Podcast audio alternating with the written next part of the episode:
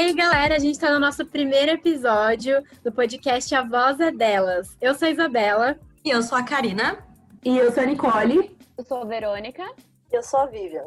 É isso aí, gente. A gente está aqui para falar hoje, nesse primeiro episódio, sobre o nosso podcast, sobre o nosso site também. Nós temos o site chamado Elas na Tela. E também apresentar um pouco do nosso conteúdo, tanto do site quanto do podcast. Aqui no podcast você vai encontrar algumas rodas de conversas nossas, como vai ser a de hoje, como também algumas entrevistas com especialistas, que também vai contemplar as matérias que você vai encontrar no portal online. Para deixar claro, nós somos cinco estudantes de jornalismo.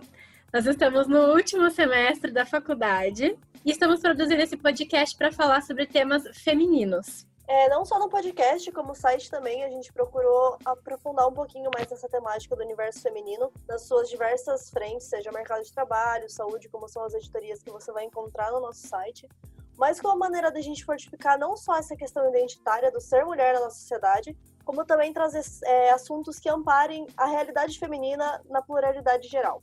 E neste episódio e nos próximos você vai encontrar conteúdos e entrevistas e debates com outras mulheres que vão fortalecer esse discurso e tornar nossas rodas de conversa ainda mais legais. Beleza, então a gente já fez uma introdução para vocês, mas só para vocês entenderem, o nosso site, Elas na Tela, é dividido em diversas editorias, como vivências, cultura, mercado de trabalho, saúde, esporte, então tem muito conteúdo feminino para vocês consumirem. Então você já sabe o que você pode encontrar no nosso site e no nosso podcast também. Nós somos super abertas a sugestões, então você pode deixar sua dica, seu comentário, seu, sua sugestão de conteúdo lá no site e no nosso Instagram também, que é Elas na Tela Online.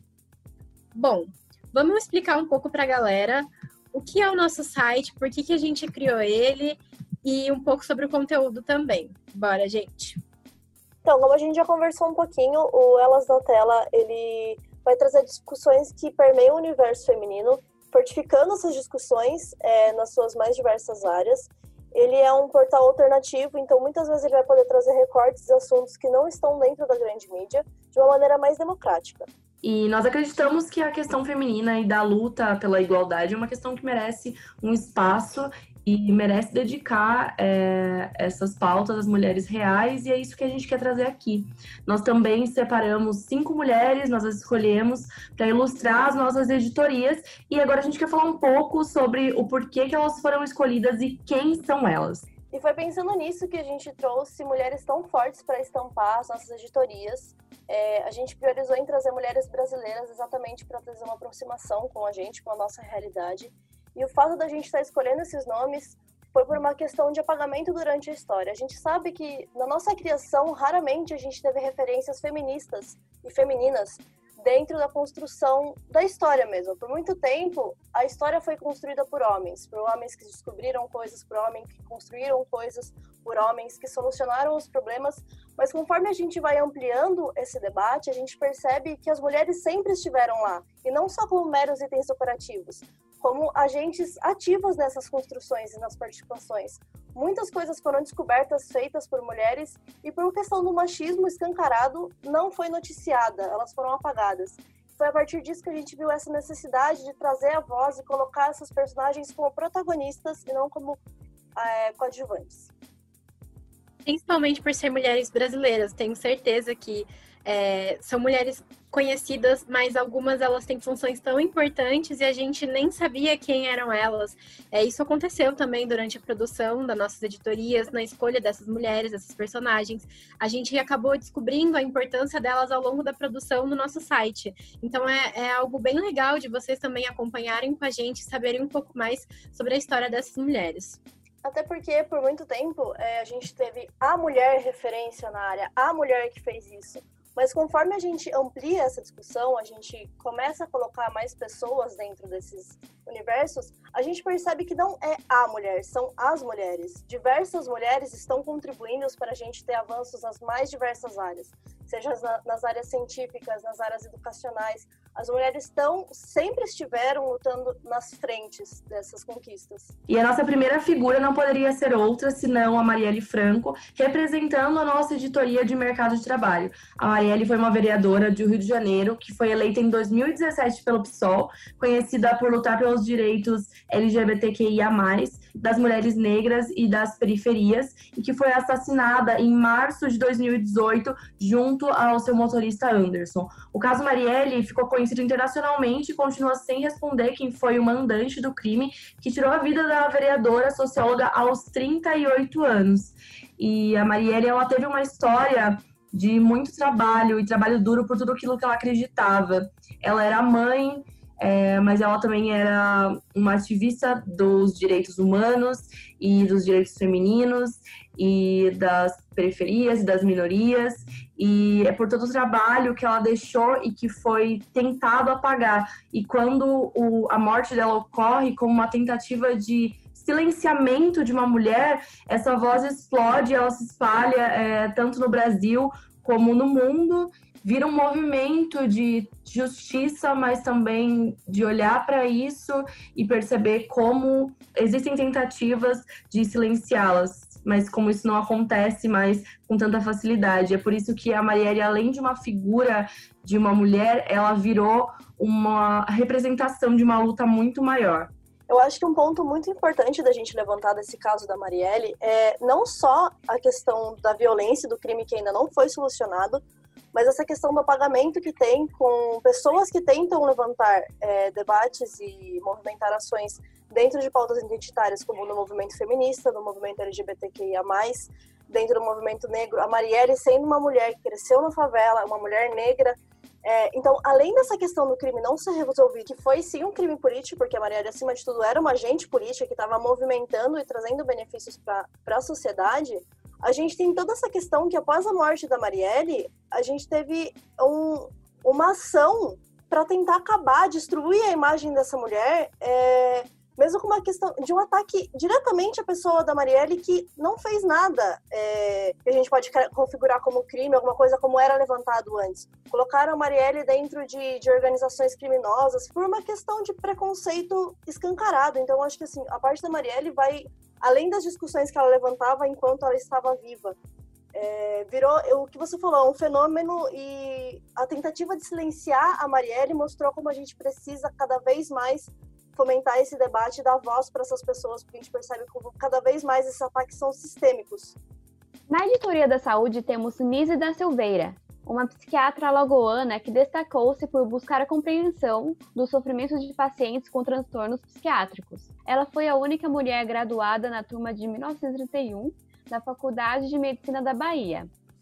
Vivendo no Rio de Janeiro, seu engajamento político, contrário ao regime de Getúlio Vargas, a levou a passar 18 meses presa por subversão. Conhecida pela oposição ao eletrochoque e às condições subhumanas a que eram submetidos os internados, Nise propôs que, em vez de trabalho forçado e punições físicas, os pacientes praticassem atividades lúdicas. Nascia ali a grande revolução na psiquiatria brasileira. Em 1956, ela fundou a Casa das Palmeiras, primeira instituição de ressocialização para pacientes que tiveram alta no Brasil. Eu acho a Anise um, um, importante exemplo do quanto nós é, somos cercadas e próximas de mulheres né, da, brasileiras, latino-americanas e que nós não conhecemos. Ela foi um, um exemplo da, de uma mulher que algumas de nós não conhecíamos e fomos estudar e, e, percebemos que o quão constante é isso até para nós mulheres que nos consideramos feministas, que procuramos saber da luta e dos direitos e de todo esse mundo, né, que, que rodeia todo esse assunto, o quanto até para nós é difícil, existe uma barreira, é, seja ela física ou não, de, de acesso às mulheres na história. Então, por que nós não sabemos? Por que esses nomes não chegam até nós é, de forma natural? Da mesma forma que a gente aprende nas escolas, né, durante as, as disciplinas de história, quem são muitos dos homens que nós temos que decorar e depois no vestibular tá colocando nome, sabendo, porque nós não sabemos dessas mulheres, quem são é, e, e porque o nome delas não é igualmente mencionado. Eu acho que essa é uma pergunta até para a gente se fazer. Não é um, um, assunto de vergonha, do tipo, nós não sabíamos quem era, mas por que nós não sabíamos quem era? É muito mais uma reflexão e eu acho que ela já responde muito do que a gente vem trabalhando, tanto no podcast quanto no site. Então, gente, eu vou explicar sobre a nossa editoria de cultura. Nós escolhemos a Laerte, que é muito famosa por suas ilustrações, a representatividade e o posicionamento político. A Laerte é uma mulher transgênero que fez e ainda faz muita história no Brasil. É, tudo começou em 70, quando ela lançou uma revista experimental junto com o Luiz G, chamada Revista Balão. Durante esse tempo, a Laerte também se dedicava ao engajamento político, com o Partido Comunista Brasileiro. Então, ela fez alguns desenhos para o Sindicato dos Metalúrgicos, cartões para o movimento de presos políticos da época da ditadura, e também criou sua própria empresa de comunicação sindical. A Laerte já foi roteirista da Globo, é, tem participações atualmente na Folha de São Paulo e é muito conhecida por criar os quadrinhos Piratas do Tietê, é, a Laete é conhecida também pelas suas ilustrações, por ter um humor muito refinado e explorar temas relevantes da existência humana. Em 2009, a Laete se assume uma mulher trans e funda a Associação Brasileira de Transgêneros, incluindo ainda mais questões de direitos humanos, gênero e sexualidade em suas ilustrações. Se você olhar, a Laerte tem um puta portfólio, ela trabalhou em diversos lugares e a gente percebe que isso é uma coisa meio corriqueira nas mulheres que se destacam, sabe? A gente tem que se desdobrar e se, tipo, trabalhar em 900 e 200 bilhões de lugares para conseguir Não o mesmo vai. reconhecimento que um cara que vai fazer uma tirinha engraçada e vai, sei lá, sair no jornal da esquina e alguma coisa assim, no caso da área da Laerte, mas é uma área, é um é uma questão que se replica para diversas áreas. Enquanto a mulher trabalhou em 992 lugares, fez, foi pioneira em não sei quantas coisas, é, e ainda, além disso, cria conselho da mulher, cria conselho da mulher trans, cria diretório de não sei o que para discussões identitárias femininas. Ela tem que fazer tudo isso para conseguir se igualar a um cara que, assim, não estou desmerecendo o trabalho, falando que devia ou não estar tá lá. Mas é essa questão da gente acumular muitas funções, porque além da gente chegar lá, quando a gente chega lá, a gente puxa a galera que está embaixo e está chegando lá também essa questão da representatividade, da gente ter uma figura para olhar. Nesse caso da Laerte, uma mulher trans que está trabalhando com ilustração, que está no rumo de, de, de charges, ela é conhecida mundialmente. Então, é, é interessante a gente olhar para essa questão. Como mulher sempre tem que acumular funções, tem que acumular cargos, tem que acumular diversas coisas para a gente poder se afirmar dentro do mercado e para a questão também da galera que vai vir atrás ter espaço para poder ocupar. Eu acho uma, que o que me chama atenção no caso da Alert é que, assim, é, nós já sabemos o quanto ser uma mulher é complicado, o quanto ser uma transexual é, é, complicado. E teve ainda o fato dela ter entrado nesse período de transição sendo já uma mulher madura, eu acredito que ela tenha tido, é, não sei ao menos quantos anos, mas pelo que eu conheço da história dela, não foi é, algo que aconteceu ainda quando ela era jovem, mas não, né? Depois que ela já era mais uma adulta, uma mulher mesmo. Então ela lidou com muitos, muitos preconceitos e muitas formas de, de ser mulher em suas dificuldades. Então, ser uma mulher e ser uma mulher trans e ser uma mulher madura, que já existe é, essas delineações da, da sociedade do que uma mulher madura pode ou não pode fazer, como ela deve se comportar, quais são os papéis socialmente impostos a ela. Então, é, é um combo, né? É um combo de vivências e experiências, e tudo num momento muito complicado historicamente, porque não, não foi nos dias de hoje, que também é difícil, mas faz um tempo. Então eu acho que é uma pessoa realmente que é uma marca de força, só por ter a coragem de se assumir como ela é, de, de existir. Eu acho que a existência da Laerte é coragem. É um ponto importante que você levantou, que ela já era uma pessoa conhecida quando ela se assumiu Laerte, quando ela se reconheceu como mulher trans e resolveu se assumir como mulher trans perante a, a sociedade, perante a mídia. Então, acho que é um processo muito mais complicado, né? Até nessa questão de desconstrução do meio que ela tá, da questão de exposição. E, como você falou, ela foi uma das pioneiras nisso.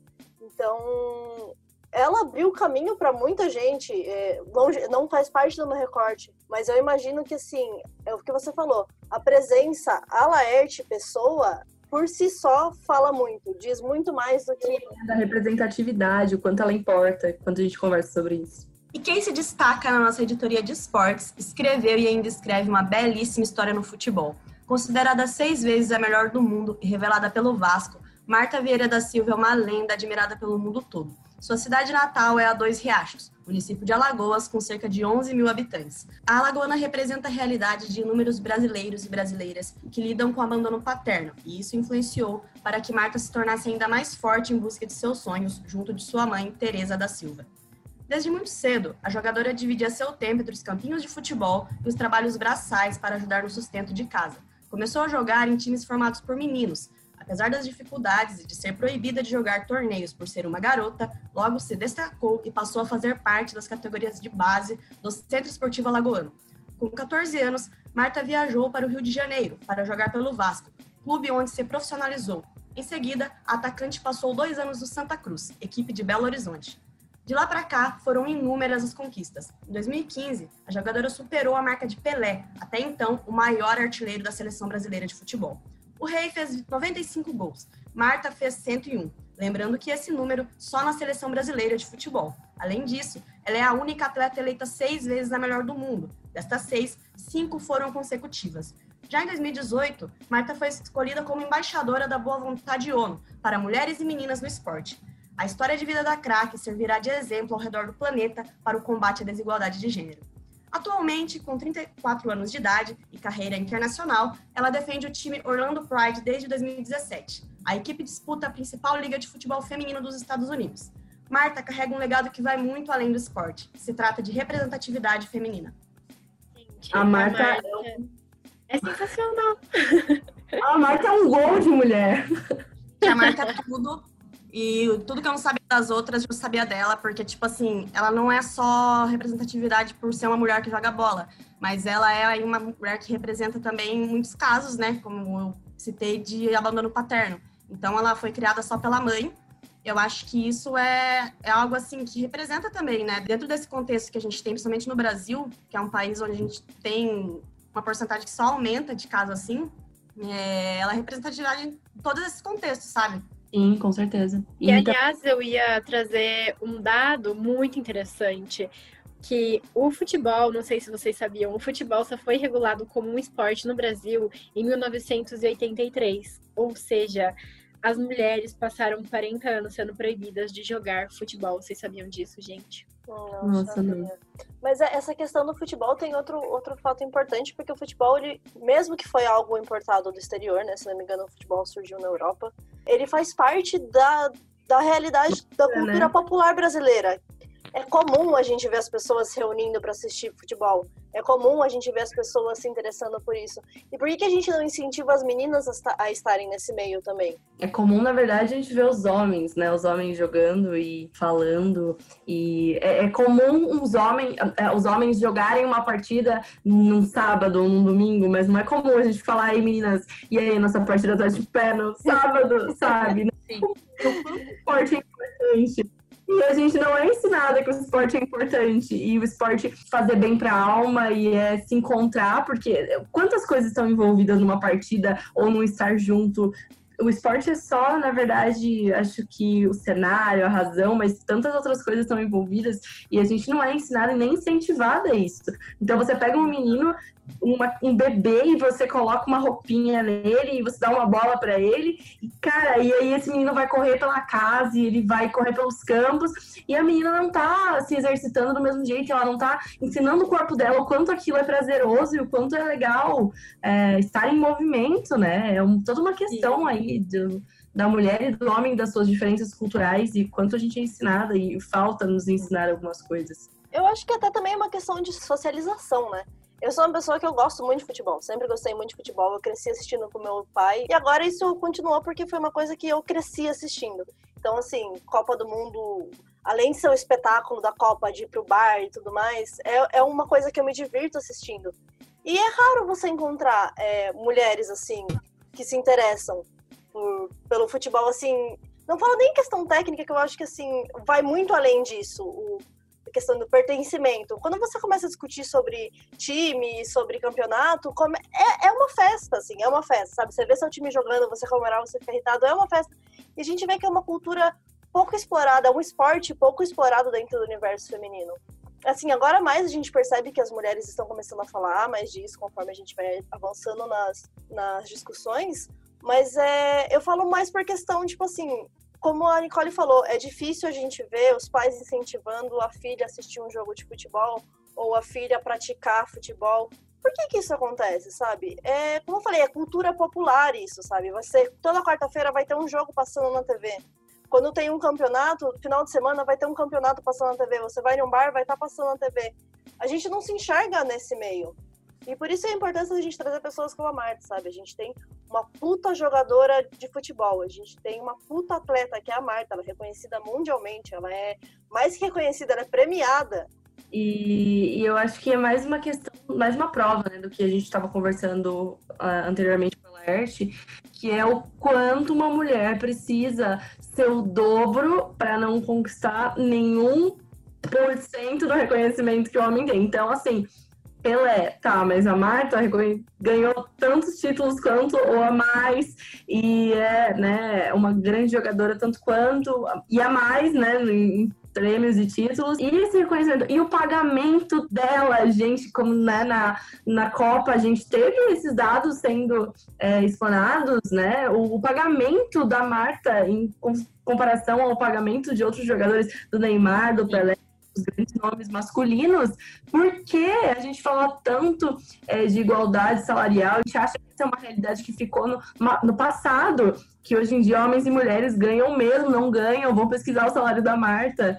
E é uma, uma mulher incrível, uma mulher inspiradora por diversos motivos, mas uma mulher que mesmo assim precisou e continua precisando batalhar muito mais para ter um espaço que na verdade é, é, já é dela, já é dela de direito, já deveria ser há muito tempo ninguém. Ela não precisaria estar continuando batalhando por algo que já conquistou e já conquistou muito mais do que tantos outros.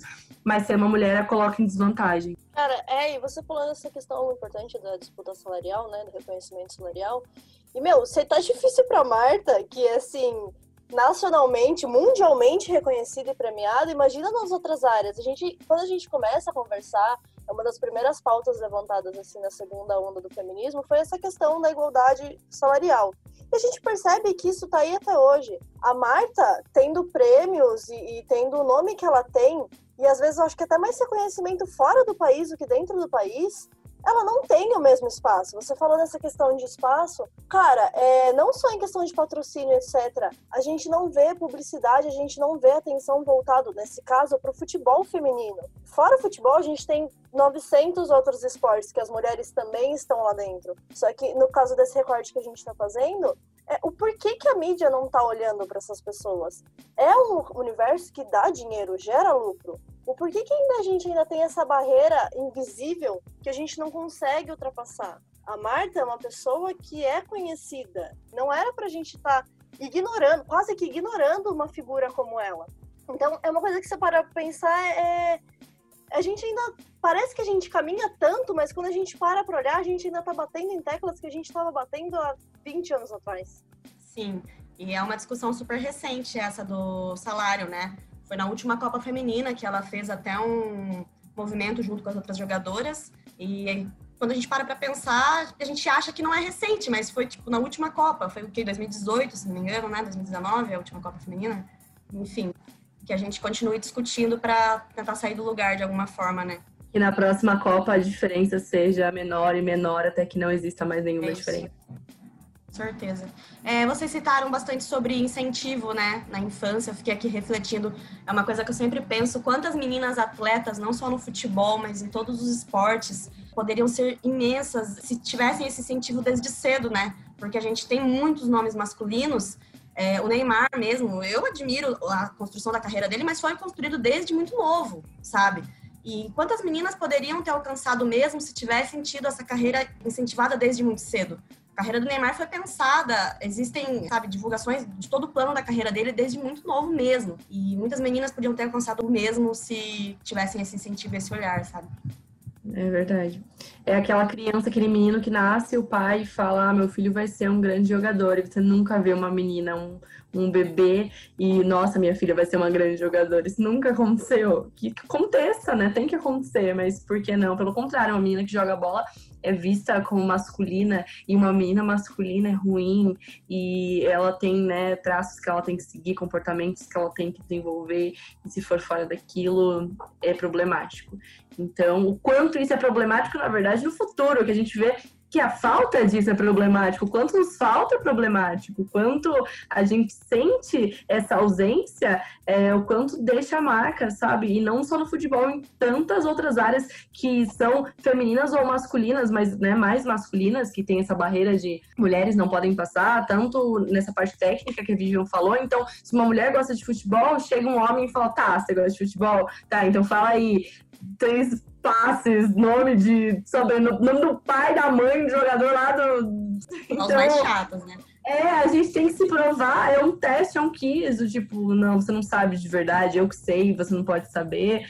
Tantos outros assuntos, né? Carros e assuntos que nós não somos ensinadas a ter interesse, a ter esse interesse despertado na infância e depois, quando adultas, isso nos faz falta, isso nos nos machuca mesmo, fica, eu acho que um, um, buraco e essa dúvida que a Karina apertou que é extremamente o que poderia ter sido. Se existisse igualdade, o que poderia ter sido de nós, de tantas outras. Cara, e essa questão aí do Chris foi algo que você levantou que é muito pertinente, né? Porque a gente sempre tem que ser técnica no que a gente tá falando. Eu não posso ser uma admiradora. Cara, às vezes eu quero sentar em um bar e eu quero ficar bêbada e xingar o juiz, entendeu? É isso que eu quero fazer. Eu não quero saber o nome do. Sorry. É, cara, tipo, eu não, eu não sou profissional nisso, sabe? Mas é, é um fato muito importante, é um assunto muito importante que vocês levantaram aqui, não só pro mundo dos esportes, mas é pra questão da política, como a gente tava falando da questão da Marielle. Gente, até hoje a gente tem um déficit de representatividade feminina dentro do governo. E tudo bem, a gente tem que levar em plano. É, agora, é uma opinião própria minha, a gente tem que com certeza levar em primeiro lugar plano de governo e propostas. Mas por que, que a gente não está usando as mulheres para falarem desses planos de governo e, e propostas? Eu tenho certeza que as mulheres estão discutindo, e digo assim, mais, me sinto mais confortável em ser representada por uma mulher do que por um homem em questões que me amparem. Porque a gente sabe que a gente já tem um déficit de questão não só de representatividade, mas de direito na sociedade, que talvez um homem não vai entender a importância dele estar tá batendo nessas teclas. Infelizmente, a gente ainda não pode falar de igualdade de uma amplitude geral. A gente ainda tem que pegar os pequenos recortes para que a gente consiga pegar a galera que está lá embaixo e a gente consiga conversar de igualdade de uma maneira geral. Todo mundo é igual, então a gente vai lutar do direito de todo mundo. Não, tem gente que infelizmente infelizmente, ainda tem mais do que os outros. E enquanto, infelizmente, a gente não estiver ocupando esses espaços, a gente vai estar tá dando local para outras pessoas que não nos representam, que não fazem parte do nosso recorte, que não fazem parte da nossa realidade, estarem falando pela gente. A política é um espaço que tem que ser democrático e amplo. A gente tem cadeira suficiente para a gente colocar as pessoas mais variadas para estarem debatendo sobre as coisas mais específicas lá dentro. Não é algo que, poxa, é, desculpa, são só quatro pessoas que fazem política aqui no Brasil. A gente tem um prefeito, a gente tem um presidente, a gente tem um vereador e a gente tem um deputado. Cara, a gente tem uma, uma banca enorme que ainda está sendo representado pelo que a gente chama aqui, né, do BBB, que é bancário, que é a galera da agropecuária e a galera ligada à igreja. Isso é tão retrógrado. A gente está em 2020 e a gente ainda está discutindo coisas que já era para a gente estar tá avançando. Não falo solucionando, porque isso é uma construção que a gente não faz só na esfera política, mas na esfera educacional. Então isso vai ser trabalhado desde o começo, desde a questão do incentivo à leitura e etc. Mas a gente ainda está pecando nisso e a gente tem que estar tá dentro desses espaços. A gente tem que ter a Marta a gente tem que ter a Luísa, a gente tem que ter a Fernanda, a gente tem que ter um monte de mulheres dentro desses espaços. Porque a gente pode estar tá lá também. Não é um recorte, tipo, tá, a gente tem 10 meninas e essa menina aqui, porque ela joga muito bem, ela faz 500 coisas, enquanto cada um faz uma. Não, cara, a gente vai ter, tipo, 500 meninas fazendo, não falo básico, porque assim, pra ser reconhecida no nível da Marta, você tem que ter uma dedicação e você tem que ter um treino, porque ela é uma profissional, ela é uma atleta. Mas a gente tem espaço pra estar em todos os lugares, entendeu? A, gente a partir, pelo menos, né? A partida é importante.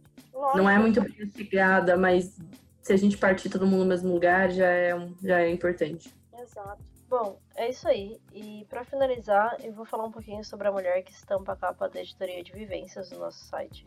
A Maria Amélia de Almeida Teles, ou como é mais conhecida, Amelinha, é uma militante política brasileira. Amélia é uma mulher feminista que fez parte do jornal Brasil Mulher na década de 1970. Ela participou da guerrilha do Araguaia, na época da ditadura militar, e integrou o Partido Comunista do Brasil, o PCdoB. Em 28 de dezembro de 1972, ela foi presa e levada à Operação Bandeirantes, OBAN, onde foi submetida a sessões de tortura, que, segundo seu depoimento, foram realizadas pessoalmente pelo Major do Exército Carlos Alberto Brilhante Ustra, comandante do DOI-COD de São Paulo na época. Além da Amelinha, o seu marido César Augusto Teles e o seu companheiro de militância, Carlos Nicolau Daniele, também foram levados ao órgão de repressão. O Carlos Nicolau Daniele, além de torturado, foi assassinado e a Amelinha testemunhou esse assassinato. Quanto ao César Augusto, o marido da Amélia, é, quando foi anunciada a prisão do casal, os dois foram torturados e alguns dias depois, o Ustra, que estava no comando da operação, ordenou que invadissem a casa e trouxessem os membros da família. Então, retornaram, a polícia retornou com os filhos do casal, que era o Edson, de 4 anos, e a Janaína, de 5 anos, e com a irmã da Amelinha, a Crimeia, que estava grávida de 8 meses na época. A Melinha, além de estuprada, ela era impedida de ver seus filhos e passou um ano e meio presa no Doicode, em São Paulo. Hoje em dia, a Amélia ainda está nativa e atua em diversas frentes. Ela liderou a União de Mulheres de São Paulo, coordenou o projeto Promotoras Legais Populares, integra a Comissão de Familiares de Mortos e Desaparecidos Políticos e é assessora da Comissão de Verdade do Estado de São Paulo. Outro fato importante na história da Amélia é que Amélia Teles foi a primeira vítima na história do Brasil a ter a sua reivindicação declaratória contra um criminoso político. Em 2005, a família Teles moveu uma ação contra o Carlos Alberto Brilhante Ustra, fazendo com que ele se tornasse o primeiro e infelizmente único militar a ser declarado oficialmente como torturador em 2008. Já em 2018, a Amélia se tornou alvo dos eleitores do Bolsonaro após ter gravado um depoimento sobre o que ela passou dentro da ditadura militar, né, na época da ditadura militar. Esse depoimento ele foi ao ar pelo programa do Haddad. A partir disso, os eleitores se sentiram no direito de ir atrás da Mary e da filha dela para ameaçar e tentar coagir as duas de alguma forma. Pra gente ver como ainda é um assunto muito delicado a questão da ditadura militar no nosso país até hoje. Para quem se interessa um pouco sobre a história das mulheres que vivenciaram esse período, é, eu indico um livro chamado Luta Substantivo Feminino, que ele traz o testemunho de 27 sobreviventes da época que passaram pela ditadura militar. Inclusive a Amélia tá nesse livro, para quem tiver interesse aí, ele é bem fácil de achar. Meu Deus, eu não tenho palavras. Vocês já pensaram nisso? Tipo, o que seria nós na ditadura, quem seríamos nós, o que a gente ia passar, é, assumindo as ideias que a gente tem hoje. Tá bom que era um período muito mais complicado de ter ideias é, um pouco mais revolucionárias, né? Hoje é um pouco mais fácil ter acesso, ter é, esse despertar, né? Agora, antigamente era mais difícil, mas mesmo assim, se você fosse uma mulher revolucionária, o que, que ia ser? Nós íamos ser torturadas, a gente ia ter é, nossos companheiros ou companheiras mortas em nossa frente, nossos filhos tomados de nós, e depois ainda sobreviver para contar histórias, sabe? A gente é... vê muito, muito nos livros, a gente estuda muito, mas é como se a gente não soubesse como realmente acontece na realidade, sabe?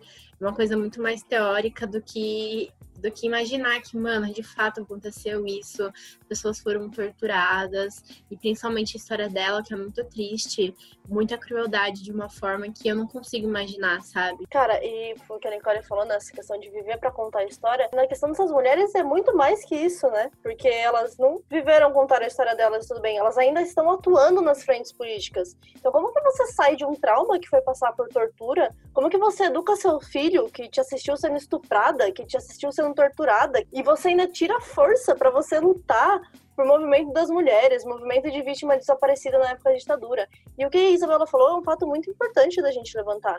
Não é uma questão de romantização, mas eu sinto que a gente não leva a ditadura militar com toda seriedade. O que aconteceu com essas pessoas não é brincadeira. O que essas pessoas passaram nesse período não é brincadeira. Tem que ser falado, tem que ser notificado. Por que isso não acontece? Minha opinião, muita da galera ainda tá no governo até hoje e a gente não faz nada a respeito disso. É exatamente isso que eu ia falar. O quanto, então, é, a gente fala, né, a ditadura é o que ela passou, mas não é o que ela passou, é o que ela ainda passa. Porque então, quando a gente tem o, o Bolsonaro dizendo que ele dedica um voto ao brilhante Ustra, torturador não só dela, mas como torturador da Dilma, que foi a nossa presidente, e quando a gente tem o nome dessas pessoas sendo citado como se fosse um fantasma e não é um fantasma do passado, é um fantasma do presente que continua sendo citado e não e ele não está vivo, mas ele está dentro de tantas pessoas, né?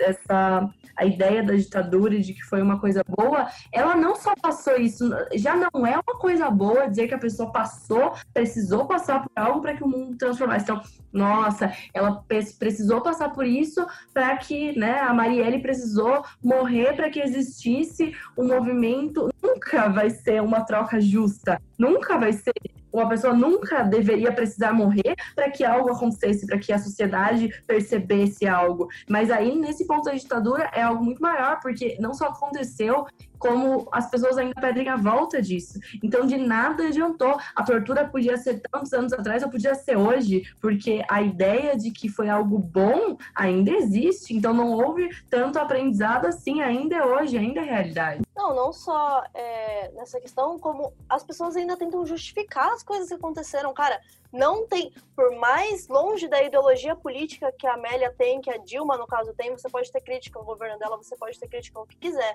por mais longe que você seja do alinhamento político delas, nada justifica o que foi feito com essas mulheres, com esses homens, com essas pessoas que passaram pela ditadura militar. Eu percebo, principalmente nesse caso da, da Amélia, cara, no mínimo, o que você deveria ter feito é respeitar a história. Você atacar uma mulher que passou por isso só porque ela tá fazendo campanha, no caso, tava dando um depoimento da história dela que foi usada como campanha por um candidato que você não concorda, e você ataca ela, você vai até a família dela e você ameaça essa pessoa, é um desrespeito com a nossa história, é um desrespeito com a história da mulher. É, um, é gritante você ver isso acontecendo até hoje, sabe? E é isso que você falou. A ditadura militar era tão apagada, ela é discutida de uma forma tão leviana que tem pessoas que estão na rua com bandeira pedindo para a ditadura militar voltar. Tipo, é uma coisa muito desconexa da outra. Você pedir para a ditadura militar, pedir para o silenciamento voltar com uma bandeira no meio da rua. Tudo bem, não vamos entrar nesse mérito de, tipo, não ter coerência nenhuma, mas é, é, é eu vou entrar nesse mérito da gente estar tá desrespeitando um período dolorido da nossa história. Que as pessoas tiveram que morrer para você poder levantar essa sua bandeira na rua, cara. Então, eu, eu falei um pouquinho antes sobre essa questão dessas pessoas, desses agentes, ainda estarem nativos até hoje, sem ter feito nenhuma reparação histórica. Então a gente chegou e falou: Poxa, olha que feio que você fez, não faz mais isso, hein? E foi essa a punição deles. Olhar pra cara deles e falar: Você é mal.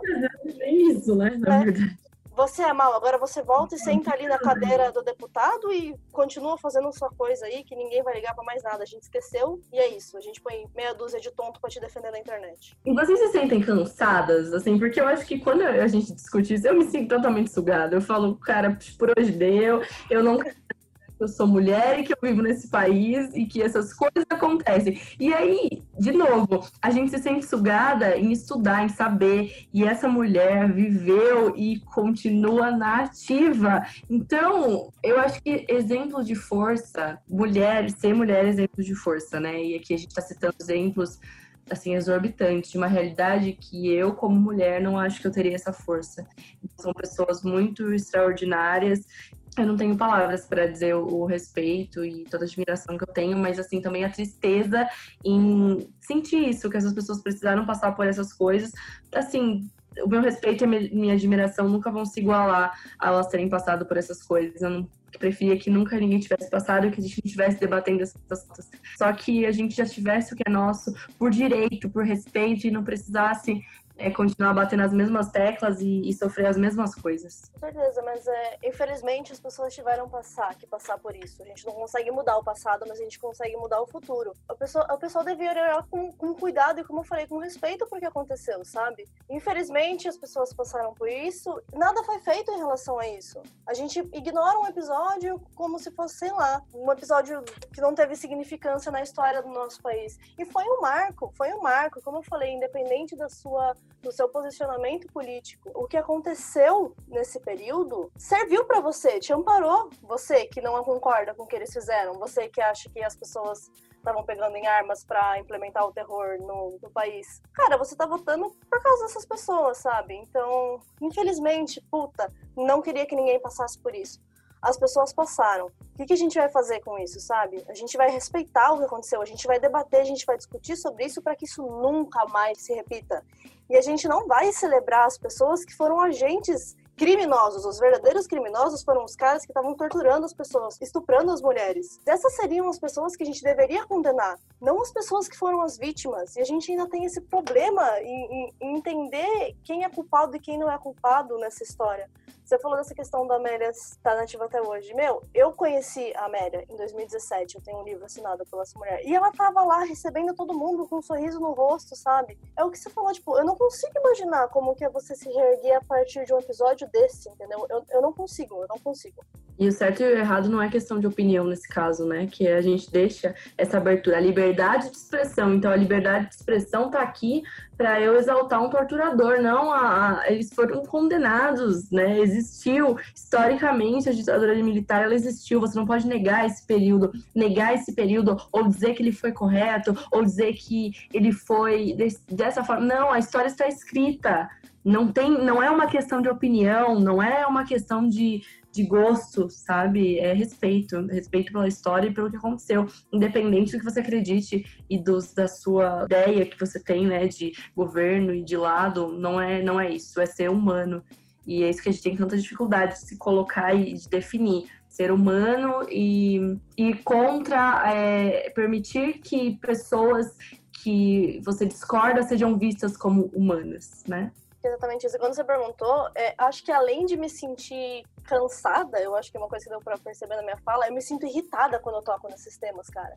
Eu me sinto irritada porque parece que a gente tem que olhar para tantas frentes, a gente tem que discutir a participação da mulher no, no esporte, a gente tem que discutir, mais específico, no futebol, na, nas artes marciais, a gente tem que discutir a participação da mulher no mercado de trabalho, na questão de como está se dando ela dentro de uma redação, que no caso seria mais um reporte nosso. E daí tudo bem, a gente tem essas questões, não estou falando que é mais ou menos importante, mas a gente ainda está a gente ainda tá tendo que discutir coisas como tipo, não tá ok você estuprar uma pessoa e essa pessoa, depois que ela estuprou, você não pode olhar para ele e falar brilhante, capitão Ustra, obrigada pelo seu serviço ao nosso país. Em rede nacional, cara. Tipo, então eu acho que além de cansada, é, eu acho que já deu pra perceber, eu fico, fico cara, como assim a gente ainda tá nessa, sabe? Então, é, é um esgotamento, sabe? Porque a gente tem essa, eu acho, lógico, a gente caminhou muito, a gente caminhou muito até da realidade que a Amélia viveu. Mas a gente ainda tem tanta coisa para fazer. Então, assim, é um assunto. E é um pra gente voltar para a realidade da Amélia, infelizmente. Cara, sim, sabe? É a gente ainda, infelizmente, o feminismo, a gente não, não discutiu já o que tinha que discutir do feminismo, sabe? O feminismo não é um tópico que a gente faz um texto, sabe? O feminismo é uma luta diária, é uma luta identitária. Então é uma coisa que está nas pequenas ações. Tá nesse pensamento do porquê que eu não vou pegar minha filha e matricular em uma escolinha de futebol, tá no porquê que eu não vou votar em uma mulher, sabe, tá, tá além. Foi o que eu falei, a gente ainda não chegou numa igualdade geral. A gente ainda precisa pegar a cordinha e puxar assuntos que estão lá embaixo ainda pra gente conseguir discutir sociedade de uma forma igualitária. Acho que é isso então, né, galera? Refletimos bastante sobre os assuntos. É isso aí, gente. A conversa rendeu muito. Eu, particularmente, não conhecia todas as mulheres que vocês citaram, que nós pesquisamos, e espero que a gente tenha levado né, a história delas para maior número de pessoas, caso alguém ainda não tenha conhecido também. Fala aí pra gente, conta pra nós, que vai ser legal saber. Foi muito bom para mim, para vocês. Muito, muito bom que seja muito melhor todas elas, as conversas, que tenham muitas. É isso, gente. Esse foi um pouco das coisas que a gente traz, os conteúdos que a gente oferece no nosso site, no nosso podcast também. Espero que vocês tenham curtido e que vocês continuem acessando. Agradeço a conversa, eu acho que é muito importante a gente continuar tocando nesses assuntos. Agradeço a oportunidade de estar aqui com vocês hoje e a atenção de vocês que estão ouvindo a gente aí de casa. Se vocês gostaram, por favor, entre em contato com a gente. Lógico que essas são algumas das mulheres que compõem nossa história, como a gente falou, é um universo plural.